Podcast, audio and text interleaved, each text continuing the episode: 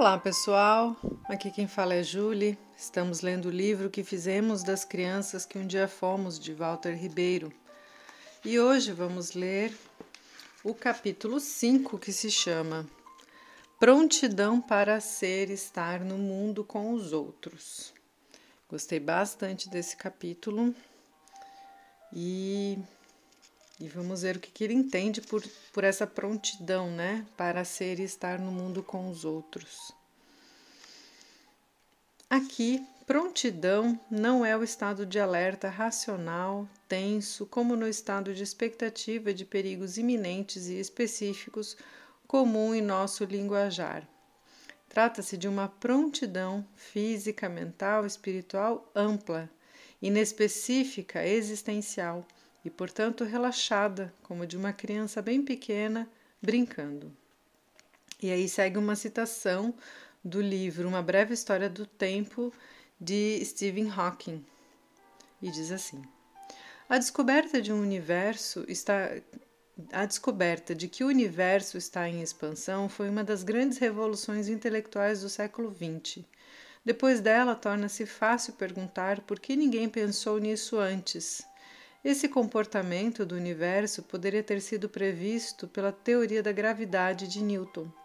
Em qualquer momento do século XIX, é, 18 ou até mesmo 17, mas era tão forte a crença do universo estático que persistiu até os primórdios do século XX.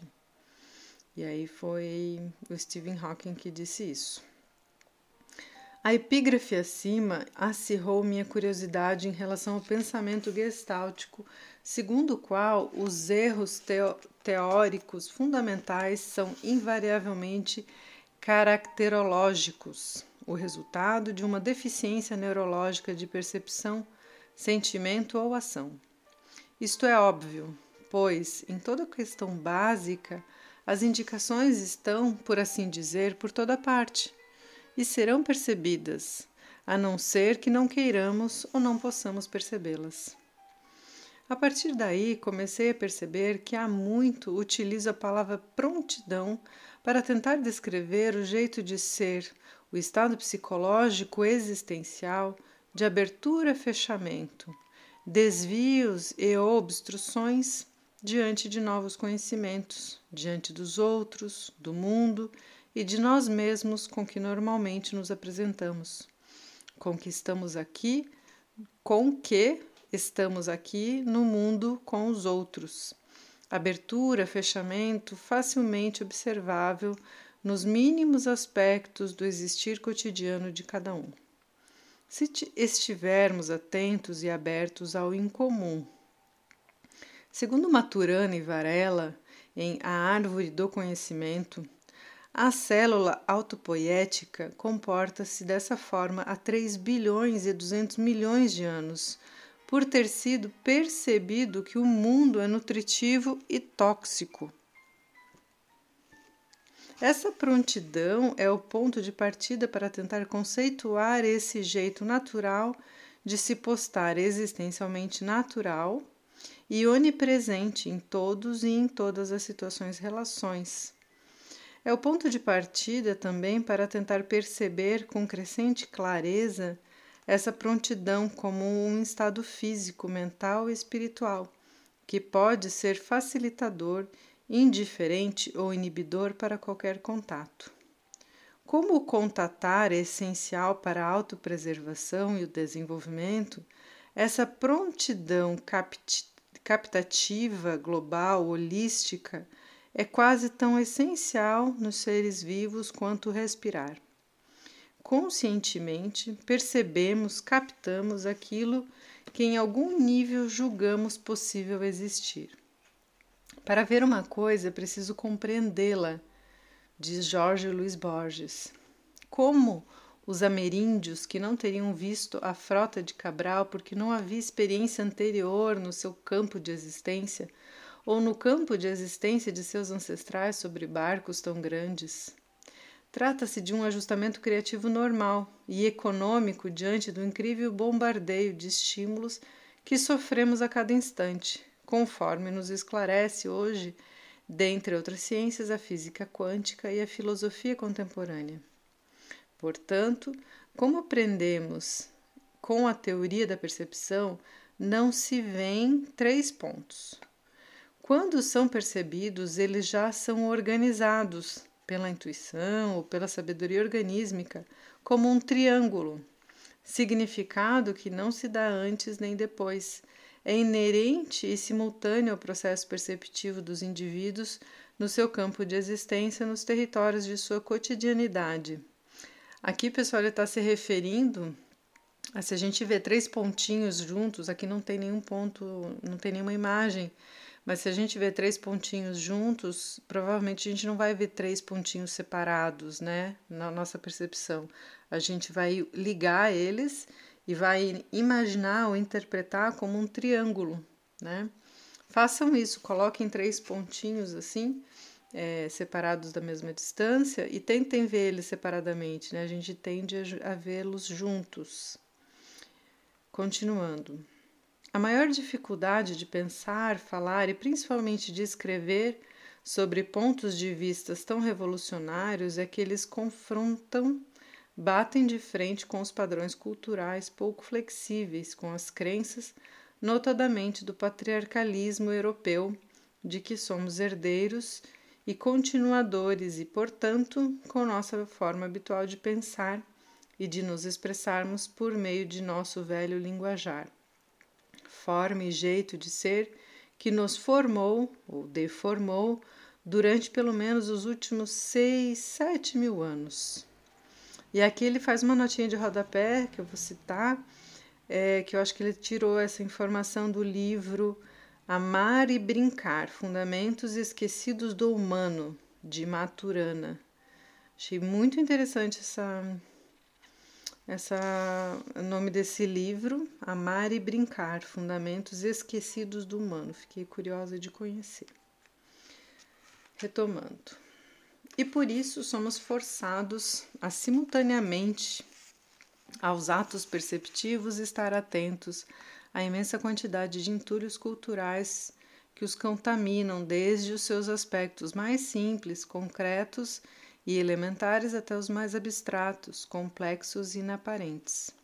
Assim, de certa forma, estar atentos até onde cada um quiser ou puder no momento, é claro, as interrupções, desvios que invariavelmente ocorrem nas percepções em função dos preconceitos culturais estranhados em nós mesmos e, óbvio, até no pensamento e na linguagem de que estamos nos utilizando e que também nos envolvem.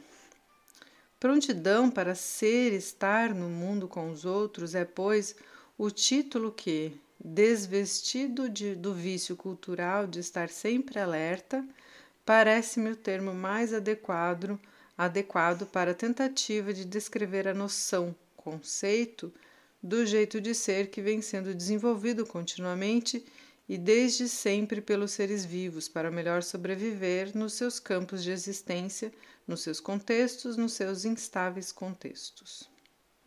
O objetivo buscado é óbvio: ajudar-nos a tentar compreender melhor a forma pela qual nós, indivíduos, grupos, nações e talvez até qualquer outra forma de vida, em nosso processo evolutivo, hoje e na história, sabiamente vivemos nos virando para perceber a melhor forma de sobrevivência tentando nos comunicar e nos comunicando com o grau de consciência indispensável e possível ou sem ele, se isso também nos proteger, nos autopreservar.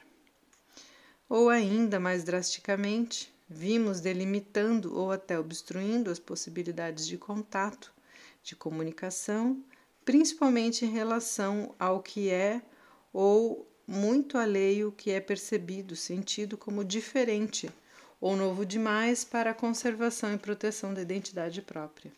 Ou seja, do modo de funcionar das mais variadas fronteiras de contato externas e internas, conceitos relativos, superficiais e perigosos, porque podem sugerir separação, dicotomização e de como, por meio dessas fronteiras, verdadeiras alfândegas, criativamente se filtra, se dá significado e assim destino não só a essas novidades, diferenças, como a qualquer estímulo externo e interno, fazendo os indispensáveis ajustes, integrações criativos ou apenas adaptações possíveis nas relações consigo mesmo, com os outros e com o mundo.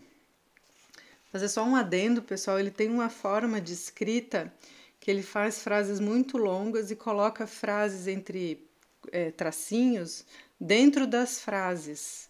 Então eu vou, eu tento fazer com que fique mais compreensível, né? Porque além das vírgulas, ele ainda coloca frases dentro das frases. Então peço desculpas se não ficar tão compreensível, mas eu tô, eu tento fazer de uma forma com que as entonações vão deixando claro essas separações que ele faz. E ele também usa muitas é, muitas sinalizações entre duas palavras, é, cortando assim, por exemplo, novidades e diferenças, como se fosse uma única palavra. E aí também não sei se fica muito claro, mas espero estar fazendo. Então não é erro aqui, mas é essa forma de escrita que ele tem. Retomando. Não esqueçamos que esses ajustes, adaptações e integrações são sempre geridos pela necessidade primeira de autopreservação, visando uma maior possibilidade de sobrevivência nos campos existenciais, territórios que também não param de se mover, de se ajustar, de se desenvolver, ou seja, de se modificar. Essa prontidão é, pois, o estado disponível aqui e agora que determina o tipo e o grau possível de comunicação, de contato de qualquer organismo e ou sistema instituído consigo mesmo ou com o exterior em qualquer nível. Obviamente, autorregulando-se, reequilibrando-se ininterruptamente, influindo e sendo influenciado, afetando e sendo afetado nesses campos móveis de existência. Sob essa perspectiva, na qual não se pode esquecer de que o dentro está todo fora e de que o fora está todo dentro, como teria dito Merleau-Ponty, trata-se da denúncia da gestalterapia de que os conceitos de intra e de inter são superficiais. Assim, a despeito de nosso linguajar dicotômico, velho e inadequado para a proposta tão nova e revolucionária, tentemos, para maior clareza, pensar em todos os indiscerníveis de suas partes e vice-versa. Partes que, por sua vez, constituem também todos, que só existem e fazem sentido holisticamente. Essa parece ser, pois, a forma mais funcional de ser, estar no mundo com os outros. Forma que, por sermos seres complexíssimos, irrepetíveis, únicos e em perpétuo movimento, é obviamente inacessível à pretensão de qualquer fixação e o processo judicativo, interno ou externo. Processo judicativo sempre arrogante, pretensioso e ingênuo, por mais sofisticado ou rústico que possa ser. Enfatize-se que estamos falando de contato total, que inclui aquilo que se pode saber que se está percebendo e contatando, portanto, ao alcance da consciência, bem como a parte inaparente, muito mais ampla, múltipla e complexa de acessibilidade limitada, ambígua e incerta que permanece na sombra, no limbo, no fundo e que, entretanto, e por isso mesmo, influencia poderosamente na motivação e na determinação das atitudes e das respostas no jeito de ser e de sentir, na forma com que nos apresentamos e reagimos. Contato total, que acontece, obviamente, em todos os níveis captativos, perceptivos, expressivos.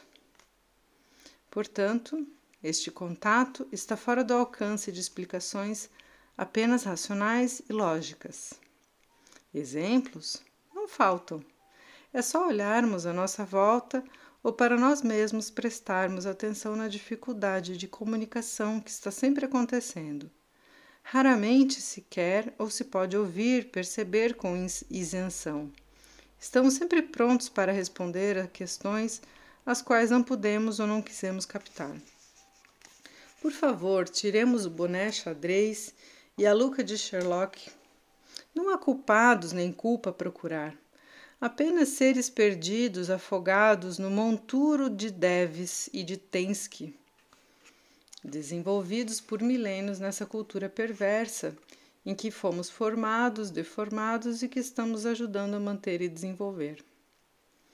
Podemos pensar ainda no que é comum fazermos diante de perdas acima de nossas forças. Quem ainda não se espantou diante do comportamento burocrático de uma pessoa que acabou de perder um ente queridíssimo? Se você é íntimo dessa pessoa, que assim se se você é íntimo de pessoas que assim se comportaram e acompanhou o seu processo, deve ter notado que cada um precisou de um tempo e local individualizado e próprio para ir entrando a seu modo na sua dor. As fases temporais de negação observadas nos estudos de Elizabeth Ross com pacientes terminais, citados no livro Sobre a Morte e o Morrer, também podem servir como exemplo desse modo individualizado de processar o devir ou de deixar que o devir nos alcance. Portanto, a prontidão para perceber, responder, para captar e expressar o que, se, o que me estou referindo, abrange o nosso ser como um todo, ou seja, o organismo como um todo percebe, capta, tem algum tipo de awareness, todos os níveis de qualquer estímulo que lhe tenha concernência e que assim o pode afetar. Embora apenas tenha acesso consciente e pode racionalmente processar uma ínfima parte desse campo, dadas a sua complexidade, amplitude e abrangência existencial. Aqui ele cita a palavra awareness, que quer dizer, para quem não é da Gestalt, é estar consciente de si, basicamente, né? A física quântica pode nos ajudar a imaginar a desproporção enorme entre os estímulos que nos bombardeiam incessantemente e aqueles que podemos e queremos perceber e processar. Assim, o comportamento emana da interação dinâmica, fisiológica, mental, racional, emocional, espiritual, contextual, histórica de cada indivíduo e contexto, ou seja, é produto do campo total. Essa frase é muito boa, vou reler. O comportamento, né, o comportamento de cada um, emana da interação dinâmica entre né, a fisiologia, o mental, racional, emocional, espiritual, contextual e histórico né, de cada indivíduo e contexto, ou seja, a partir desse produto do campo total. Claramente a serviço da autopreservação e do crescimento da melhor forma de sobrevivência possível daquele indivíduo, contexto específico, naquelas condições e momento histórico específicos. Ou seja, é a expressão aqui e agora do estado atualíssimo e movente da jornada de cada um no seu permanente se coajustar, se cofazer com os outros e com o mundo. Dizendo de outra forma, do seu fluir, do seu devir com nos campos de existência. Com isso, como sistema holístico, individualizado e único de avaliação consciente e não consciente, aparente e inaparente, verdadeira alfândega, altamente precisa e complexa que é, cada ser define sabendo disso racionalmente ou não, o que está detectando e principalmente que nível esse contato está acontecendo e, em consequência, qual tipo de visto será concedido àquele percepto, se algo será assimilado e incorporado, sem mais delongas, ou posto em quarentena, em uma espécie de purgatório, ou ainda rejeitado, ou destruído, ou mais radicalmente ainda, desconstruído ou até mesmo aniquilado, riscado do mapa existencial, como se jamais tivesse existido. Em consequência, Facilidades, dificuldades são, portanto, variáveis dinâmicas e únicas em cada indivíduo, grupo ou contexto. Um país que se sente ameaçado fecha, fecha ou fortifica suas fronteiras, determinando o grau de impedimento, resistência ou de aceitabilidade a respeito de qualquer novidade ou indivíduo que seja percebido, sentido como perturbador, como possível desestabilizador para sua continuidade, para sua conservação, para o sentimento de garantia de sobrevivência daquele organismo, para o sentimento de identidade daquela entidade determinada, já instituída e em funcionamento. Aqui ele está dizendo que a, gente vai moldando a nossa fronteira, né? A partir do que a gente percebe como perigo ou não, e aí a gente vai ficando mais rígido, mais flexível, vai fechando, vai abrindo, a partir disso que a gente vai percebendo, né? Retomando aqui. Mais uma vez e sempre, exemplos são bem-vindos.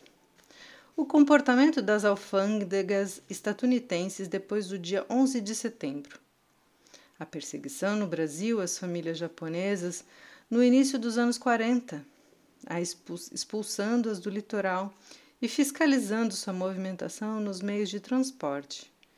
E, claro, as pressões familiares e contextuais a qualquer membro considerado desviante ou em perigo de se desviar. Portanto, e obviamente, a avaliação desse funcionamento por qualquer pessoa entidade ou sistema externos ou avaliação apenas racional analítica, além de precária, incompetente e parcial, dada a complexidade do todo, é ainda sentida, percebida pelo avaliado, interpretado como invasão, como intromissão, como intervenção, como desqualificação do discernimento próprio, como ameaça e tratada como tal. Essa reação é praticamente automática e está diretamente relacionada com o histórico de cada organismo, indivíduo, coletividade, ou seja lá o que for. A forma desse tratamento de qualquer reação aqui e agora, obviamente, está, portanto, diretamente relacionado com o histórico, com o processo de formação desenvolvimento de cada organismo, indivíduo, coletividade, ou seja lá o que for ambiguidade inevitável dos organismos e das instituições, sabe que, a algum nível, e principalmente sentem, intuem que correm o risco e o perigo de se fixarem, de se estabilizarem, de se estratificarem, de, de se fossilizarem e assim se tornarem anêmicas.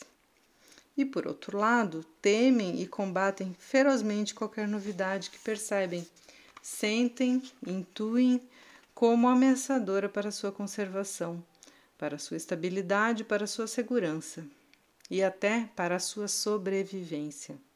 Ou seja, ao mesmo tempo, secretamente ou não, desejando arejar-nos e atualizar-nos para ter mais condições de melhor sobreviver, lutamos ferozmente contra isso.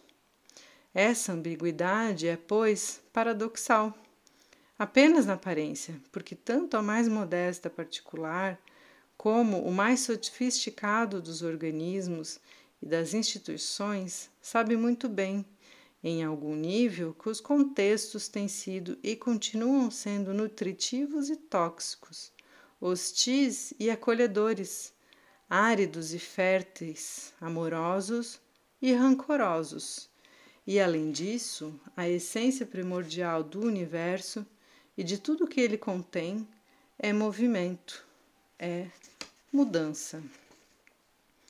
E assim ele finaliza este capítulo, né, que fala dessa prontidão para que a gente esteja no mundo com os outros e que não é uma prontidão lá no sentido da, do significado da palavra, mas é uma prontidão ampla, que envolve nosso aspecto físico, que envolve nosso aspecto mental, que envolve a nossa espiritualidade, mas também que envolve o contexto, se a gente está num contexto mais tóxico ou menos, né? E também a nossa história de vida, porque se a gente teve uma história de muita dor, de muita dificuldade, de traumas, é claro que a gente vai construir uma fronteira muito mais alta, né, do que alguém que teve uma vida um pouco mais com menos provações.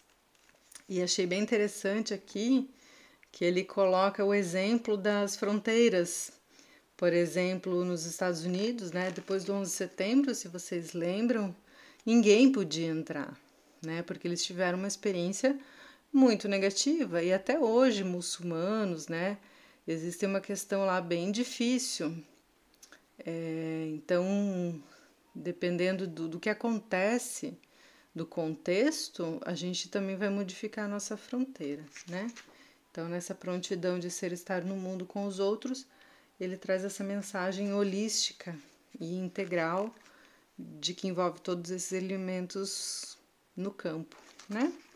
Espero que vocês tenham ótimas reflexões e que eu gostei bastante desse capítulo. E até o próximo áudio.